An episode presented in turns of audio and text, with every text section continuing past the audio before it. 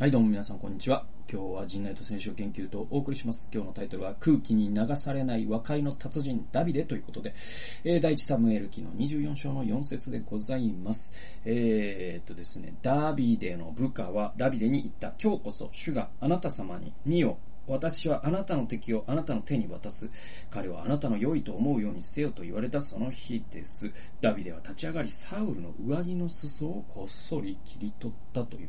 えー、これどういう話かというと、まあ、ダビデはですね、サウルに追われています。まずね。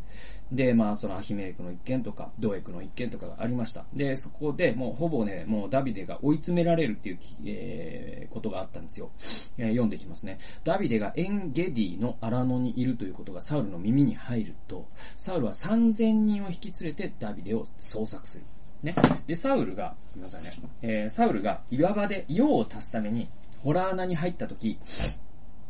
ダビデと部下は彼の命を取るチャンスを得ます。ダビデの部下はサウルに、あ、ごめんなさい、ダビデにサウルを殺すように進言します。でも、ダウル、えー、ダビデは、ダウルって、ダウル、ダウルの動く城、みたいなね。ダビデは、えー、着物の切れ端を、えー、取るに留めるということで、あのー、だから3000人で来たから、で、もうダビデの方はもっとね、少ない人数ですから、もう絶対絶命なんだけど、本当にもう神様のね、廃材というか、えー、すごい絶妙なタイミングでサウルがですね、おしっこをしにホラー穴に入った時にそれを見ちゃうんですよ、ダビデが。で、しかもその、ね、お付き人の人が油断してるから、あ、俺殺せちゃうね、つって。殺せちゃうね、って。そうですね、なんつって。で、そしたら部下が、ね、言うんですよ。今こそ神様がまさにサウルの命をあなたの手に、ね、与えた。今この時ですよね。やっちゃいましょう。って言うんですけど、これは神様がそう言ってるんだって言うんですよ。でもですよ、読んでいきます、続き。サウルが、えー、ホラー穴から出てくると、ダビデはサウルに話しかけ、着物の切れ端を見せながら、ご覧の通り、私はあなたに危害を加える気は一切なく、王を尊敬している。私はあなたに良いことをしたのに、どうして命を狙うんですか？サウルは王なのだから、私のような小物ような小物を追いかけるべきではないのではないですか？というふうに正面から懇願するんです。つまりそのおしっこしてる間に着物の切れ端をね、切るんですよ、ダビデはその小刀かなんかで。ってことは、その、もう背中を取っている、バックを取っているわけですから、もう、あとは人差しだったわけじゃない。でもそれをしなかったという証拠に、その着物の切れ端を、えー、も、見せながら、ね、そのおしっこから出てきたサウルに向かって着物の切れ、切れ端を見せながら、王様よと、さっき実は殺せたんだけど私は殺しませんでした。これがその証拠です。だから私の側には殺意がないということを理解していただけたと思います。ところで王様と、私の命をね、狙ってらっしゃいますけれども、えー、でも、その私のようなものを殺したからといって何の得になるでしょうか？また私のしたことを覚えて、えっ、ー、と、思い出してくださいと。それは本当にこのイスラエルのためにですね、えー、頑張って戦争にも行きましたし、ね、命を懸けて戦いました。何のね、あなたに危害を加えたことがあるでしょうか？もう一度王様、賢い方なんですから考え直してくださいよということをダビデはですね、本当に条理を尽くしてですね、サウルに真正面から、まあなんとか説得するというか、懇願するんですね。謙虚にね。で、サウルはそれによって心を動かされるんですよ。で、今後は、ね、ダビデに、えー、今後はですね、ダビデ、君が王になった時は、どうか、私の子供を殺したりしないでほしいっていう もうなんか、サウルって本当にどこまで行っても自分のことばっかなんだけど、でも、その、一応やっぱり彼の心は動いたんですよ。そこで、お、何よ、ダビデ、俺のやりと勝負だ、みたいなことにはならずに、わかった、俺が本当に悪かったと。ね、これなんて、実際なんて言ってるかっていうと、えーっとね、うんうんうんうんうんうんとね、サウルなんて言ってるかというと、えー、っとね、こう言ってるんですよ。サウルはおま、これはお前の声なのか我が子ダビデよと言った。サウルは声を上げて泣いたって書いてあるんです。16節。そしてダビデに言った。お前は私より正しいって言うんですよ。私に良くしてくれたのに、私はお前に悪い仕打ちをした。私に良いことをしてくれたことを今日お前は知らせてくれた。主が私をお前の手に渡されたのに、私を殺さなかったのだから。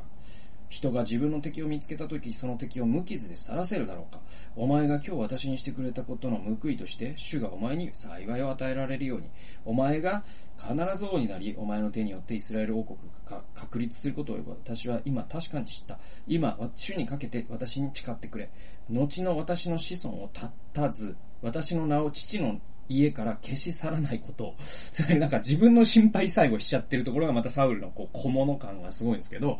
でも、なんとかね、一応心動かされて、私は悪かったって言うんですよ。で、このなんか下りを僕読んでね、なんかまあ、大きくは二つのことを考えさせられたんです。一つ目は、やっぱりなんと言っても、そのダビデがですね、その部下が、神はこう言われるってっていう風に言ってから進言した言葉ですね。それに左右されなかったっていうところがすごい際立ってるなと思うんです。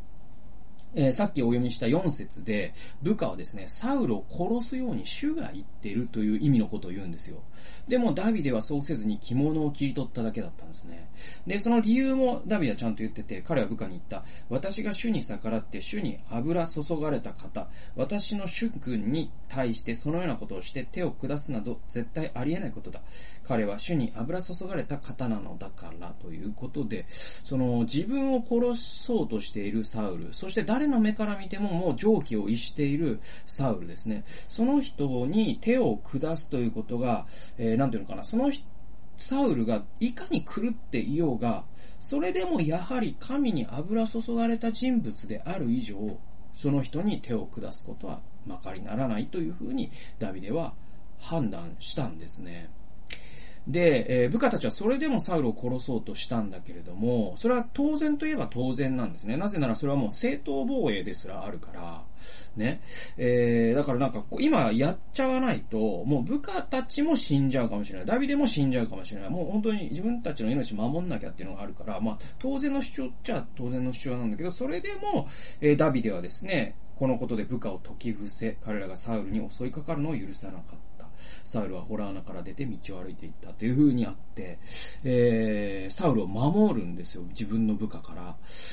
でね、まあこれ考えるときに、なんだろうな、そのもしね、自分が信頼する誰かから、神はあなたに今こう言っているという風に言われたときに、それに影響を受けずにいられるだろうかって僕自分に問いかけたときに、すごく難しいと思うんです。ね、最も親しい人からの助言をも退けて、主に語られたことを行ったという点で、実はダビデと似ている人物が新約聖書に二人いて、一つ、一人がイエスで、一人がパウロなんです。えまず一人は、えー、ま、まずイエスはですね、その、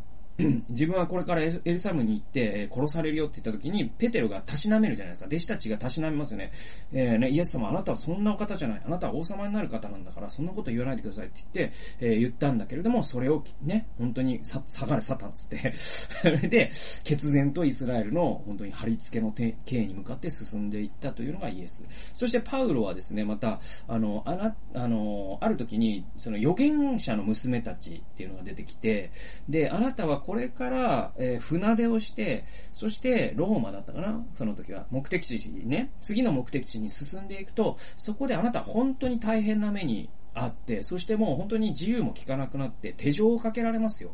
だからどうか行かないでください。そういう風に神から語られたんですって言って泣いてとどめたんですよ、パウロのことだけどパウロは、そこで最後の挨拶をして、私のことをそうやって泣いたりして、私のね、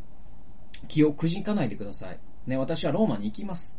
そこでたとえ死ぬことになったとしても本望ですと。だから私は行きますっていうふうに、まあ、パウロは言ったんですね。なので、その、ダビデのね、ここでの姿、その、サウルの命を決然とま守った姿、そしてイエスの、その、エルサレムに向かって歩いていった姿、そして、パウロのね、ローマに向かっていった姿っていうのは、えー、全部ですね、その自分の親しい人が神がこう言ってるよって言ったことに対しても、影響されずに進んでいったっていう意味で、なんて共通しているんですよね。じゃあなんでね、ダビデはこのように人からではなくて、神から影響を受けることができ続けたのかっていうことを考えたときに、二つ思い浮かぶんです。一つは、えー、ダビデはですね、毎瞬間神に聞いていたと思うんです。ね、彼はいつも主に聞いていたんですね。主に聞きながら生活していました。だから人が今、主はこう言われるという言葉よりも確たる影響を主から受けていたんですよ。ね、誰かが自分に神様はあなたがこうするように願ってると思いますよと言われようが、今この瞬間リアルタイムでま神と通話してる状態にあれば、その、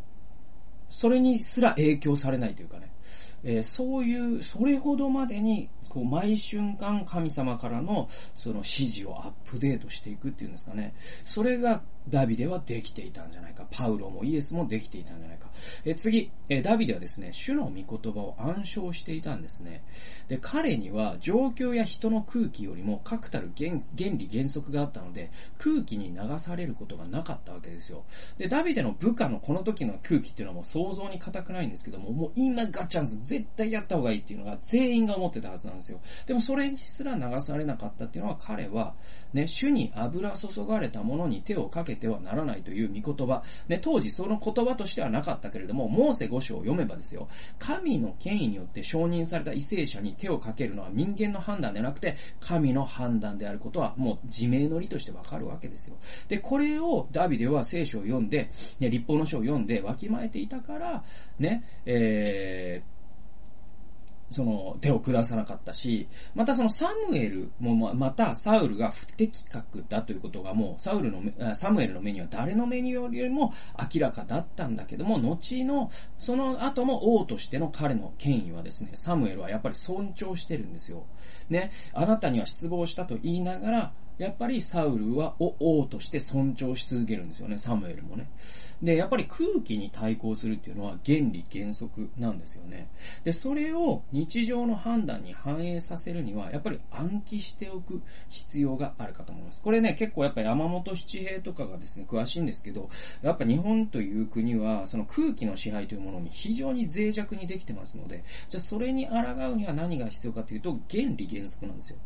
原則を持たないと必ずず空気に支配されます。なので、原則をじゃあと持っとくには、やっぱり聖書を暗記していくこと、えー、すごく大事なことだと思いますね。えー、二つ目の感じたことですね。僕、一つ目は、そのダビデはなぜ空気に影響を受けなかったのか。二つ目は、そのダビデのこの姿っていうものの中に、その直接会って交渉したっていうのもすごく突起すべきことだと思うんです。で、ダビデはサウルと顔と顔を合わせ、条理を尽くして真実な交渉をしましたね。で、その時サウルの心は動いたわけです。で、お互いにですよ、その顔を合わせず、情報とか噂のレベルだけで行動している時には、敵としての相手のイメージがどんどん肥大化します。そしてどんどん分断は深まります。これネット社会によって分断が深まった一因はここにあるっていうのが、まあ、社会はなぜ右と左に分かれるのかというジョナサン・ハイトという人が書いた、まあ、結構名著があって、その本にも書いてあるんですけど、ネット社会によって、そのいわゆるその、中道右派と中道左派がいなくなって、極左と極右だけになったように人に人には見えている。なぜならば、ネットには極論しかないからだって言うんですよ。で、ネットがなんで極論と極論になるかというと、お互いの顔を見てないからなんですよね。で、お互いの顔を見ずにコミュニケーションをするとですね、お互いに敵としての相手のイメージを膨らませていくんですよ。ね、それを打破するには、やっぱり顔と顔を合わせたコミュニケーションが必要だっていうのが、まあこのジョナサン・ハイトさんも言っていることで、ダビデはここでそれを実践してるんですよ。で、人は感情的やりとりなしの言葉だけのコミュニケーションでは、話せば話すほど和解から遠ざかります。ね、あの、メールでさ、なんかいざこざを解決しようとして、より悪化したっていう経験誰にでもあると思うんですけど、これってまさにそういう話なんですね。で、電話とかも実はそれに準ずるんです。まあメールよりりはマシですけれども、でもやっぱり感情のことは感情の文脈で伝える必要があるから、和解ということを本当に願うなら、会って話すっていうのがすごく大事です。で、コロナ禍っていうのはそれがなかなか難しいから、まあ、ズームとかを駆使しながらですね、我々やっていかなきゃいけないんだけど、またそれは別の話として。ね、えー、相手の表情を見ながらですよ、自分のボディーランゲージも交えて、えー、条理を尽くして相手に訴える必要があります。ね。で、あの、この時ボディーランゲージってさっき何気なく言いましたけど、ダビでね、この時何したか、えー、これちゃんと読んでみるとすごいんですよ。えっ、ー、とね、えっ、ー、とね、こうほら、8節ダビデもホラー穴から出てき、サウルの後ろから呼びかけ、王よ、と言った。サウルが後ろを振り返ると、ダビデは地にひれ伏して礼をしていたってあるんですよ。ダビデは、その、この地にひれ伏して礼をするというボディーランゲージからもうすでにダビデの和解への試みは始まってるんです。言葉だけじゃないんですよ。彼はそのね、行動、父にひれ伏して王様に対する敬礼をするということで、王様、私は今もあなたを敬ってますよということを非言語のコミュニケーションで伝えることができた。これが和解の達人ダビデの技なんですよ。ね、それが相手の尊相手を尊重する心の態度なんですね。で、まあ、あの、なんだろうな、な、その皆さんも、その敵対する人まではいないにしても、その、しこりを抱えた人とかさ、会うのが難しい人とか、何らかのわだかまりがある人っていうのは、やっぱりなんかこう、真剣に生きていれば誰にでも起きると思うんです。で、逆にそんな人が誰もいない理由っていうのは、もしかしたら真剣に生きていないからかもしれないですよね。